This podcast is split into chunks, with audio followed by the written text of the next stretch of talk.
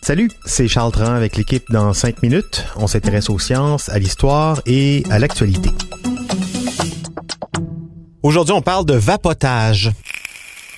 De nombreux fumeurs se tournent vers la cigarette électronique pour cesser de fumer, moi le premier.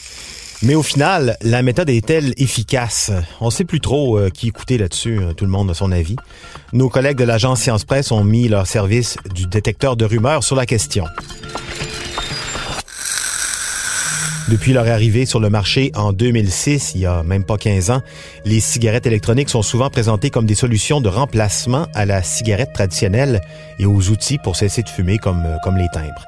Elles présentent l'avantage d'imiter la cigarette traditionnelle en utilisant un processus d'inhalation pour rejeter sous forme de vapeur le liquide qui se trouve à l'intérieur du dispositif. L'utilisateur reproduit aussi le geste de fumer, ce qui est, ce qui est pas anodin, et ce qui n'est pas le cas non plus avec les gommes ou les timbres de nicotine. Mais la cigarette électronique aide-t-elle vraiment à cesser de fumer? Au Royaume-Uni, on considère que oui, tandis qu'en France, on la recommande pas du tout pour écraser. Au Québec, l'Institut national de santé publique juge l'outil prometteur, mais estime qu'il y a encore beaucoup de barrières à lever avant de la reconnaître comme une méthode efficace et reconnue pour cesser de fumer. Par exemple, l'évolution rapide des différents dispositifs, des différentes technologies qui entrent dans la conception de ces appareils, les liquides aussi. Aucune cigarette, aucun liquide ne sont tout à fait identiques, pas encore beaucoup de normes de fabrication non plus dans le secteur, et donc aussi beaucoup d'études contradictoires.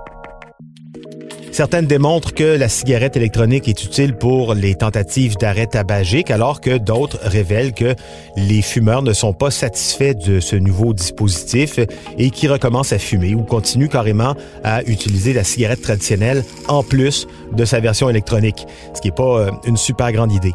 Un essai clinique publié cette fois-ci euh, en janvier de cette année 2019 dans le New England Journal of Medicine était randomisé, c'est-à-dire qu'il était composé de deux groupes entre lesquels les participants ont été répartis de manière aléatoire pour comparer l'efficacité de la cigarette électronique à des substituts de nicotine. Les chercheurs de l'Université Queen Mary à Londres ont recruté 886 fumeurs qui consomment en moyenne 15 cigarettes par jour et les ont donc divisés en ces deux groupes.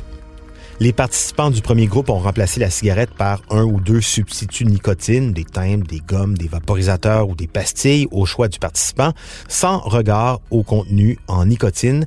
Et ceux de l'autre groupe ont remplacé donc la cigarette traditionnelle par une cigarette électronique avec du liquide à 18 mg de nicotine par millilitre.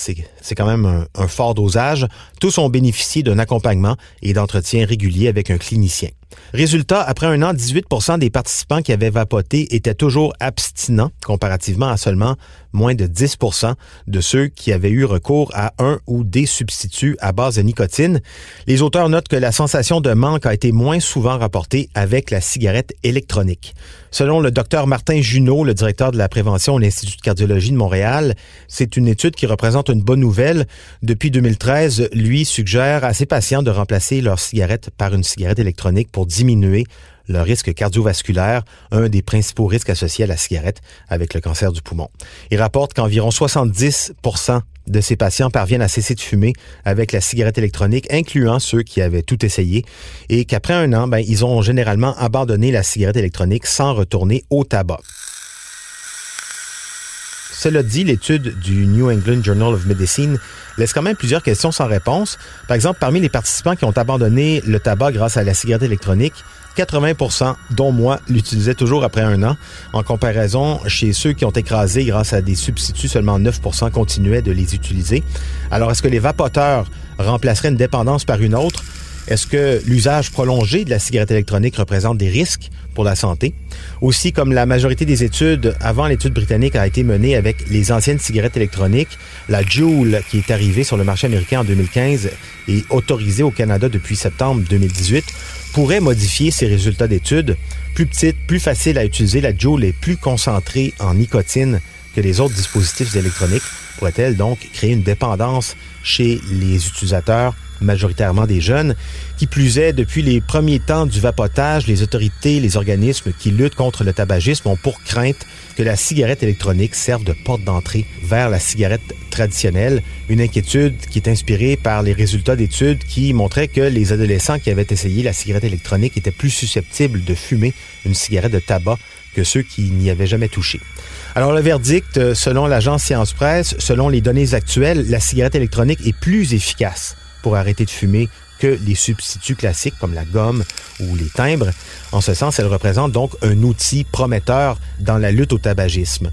Mais avant d'en faire un traitement antitabagique de première ligne, d'autres études seront nécessaires pour établir hors de tout doute que la cigarette électronique mène bel et bien à cesser de fumer et qu'elle n'ouvre pas la porte à la consommation de cigarettes de tabac chez les plus jeunes. Donc, fumeurs, go, allez-y, arrêtez de fumer avec la cigarette électronique, ça marche bien, mais faites pas comme moi, vapotez pas trop longtemps. Et pour les non-fumeurs, vapoter ou fumer, c'est d'aucun intérêt, même que c'est une très mauvaise idée. C'était en cinq minutes.